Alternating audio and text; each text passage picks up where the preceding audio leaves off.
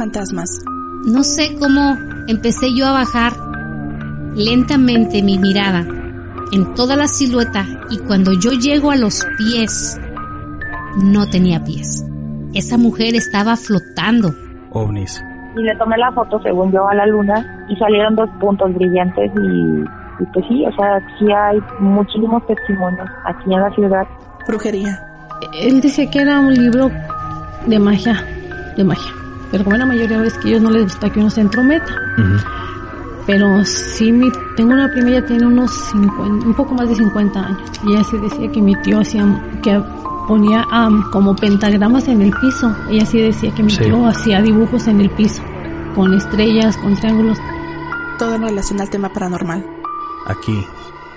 En Entra a la Oscuridad.